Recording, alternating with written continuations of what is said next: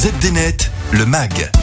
Bonjour à toutes et à tous et bienvenue pour ce premier épisode de ZDNet Le Mag, un nouveau podcast pour vous donner des conseils pratiques et faciliter vos utilisations des appareils numériques. Un rendez-vous désormais mensuel à retrouver sur zdnet.fr.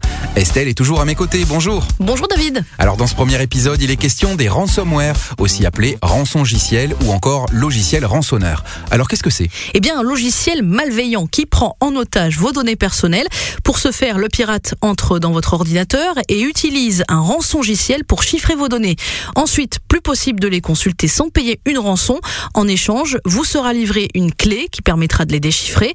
La rançon est le plus souvent à payer en crypto-monnaie. Une véritable plaie ces ransomware. Pour en savoir un peu plus, nous avons contacté Jérôme Notin, c'est le directeur de cybermalveillance.gouv.fr. Bonjour Jérôme. Bonjour. Alors votre service existe depuis deux ans sur le territoire français. Euh, quelle est sa mission? Aux victimes d'actes de cybermalveillance.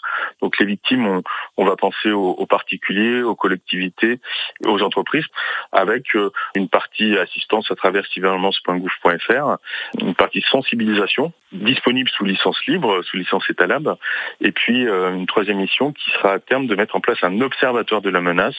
Aujourd'hui, euh, qui attaque qui, pourquoi, et puis surtout combien ça coûte à l'économie française. Et depuis la création de votre organisme, j'imagine que vous avez pu assister à des cas édifiants de ransomware. Alors oui, on a des cas, euh, en fait, qui sont liés à l'évolution du mode opératoire des attaquants.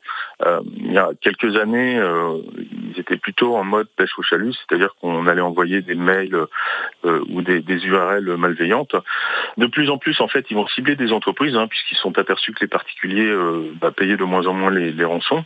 Donc, ils vont cibler les entreprises avec une analyse des machines qui sont directement connectées sur Internet avec des mots de passe faibles. Donc ça, c'est automatisé. Et puis ensuite, une fois qu'ils sont rentrés sur un réseau d'une entreprise, eh bien, ils vont cartographier le réseau de l'entreprise, identifier où sont stockées les données, éventuellement les sauvegardes. Et puis, une fois qu'ils ont bien cartographié, donc ils vont détruire les sauvegardes, bien chiffrer les données, et surtout, ce qui est emblématique, on peut dire, c'est que simplement, ils vont adapter le montant de la rançon à la structure de l'entreprise. On a eu, euh, sur un même week-end, par exemple, on, pense que c'est le même groupe d'attaquants. Donc, on a eu deux attaques hein, par le même groupe, a priori. Une attaque sur une, une petite administration, une attaque sur une grosse PME. La petite administration, on lui demandait, euh, je crois que c'était 1500 euros. L'entreprise, qui est une entreprise qui faisait 50 millions de chiffres d'affaires, eh bien, on lui demandait euh, 130 000 euros. Donc voilà, même groupe, même mode opératoire, victimes différentes et montant de la rançon demandée différent. Euh, Dans tous les cas, ces attaques peuvent faire des dégâts. Quels conseils donneriez-vous pour s'en protéger? Alors sur les rançons logicielles, c'est quand même extraordinaire puisque c'est à ma connaissance, le seul cas où on a une solution technique à 100%. La solution technique à 100%, c'est la sauvegarde.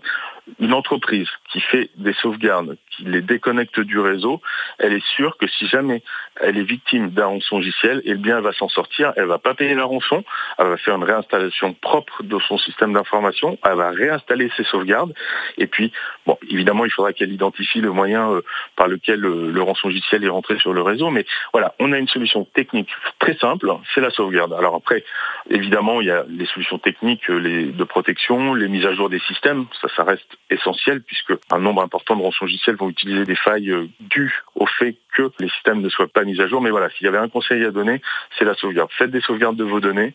Vous êtes victime d'un rançongiciel, vous êtes serein, vous pouvez réinstaller. Et ça, ça vaut pour une entreprise comme pour un particulier? Voilà, c'est aussi simple que ça, euh, et ça permet vraiment d'être serein et de pouvoir se dire qu'on va conserver ses données personnelles, ses photos, ses fichiers, tout ce qui est important dans notre vie numérique.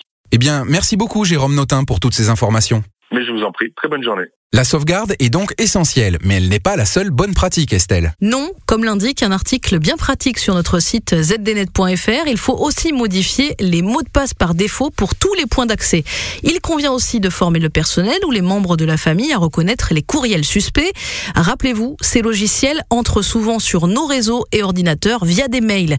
Il faut aussi rendre plus difficile la promenade sur votre réseau et comprendre ce qui lui est connecté, car rappelez-vous, plus il y a d'appareils branchés, et plus il y a de portes d'entrée.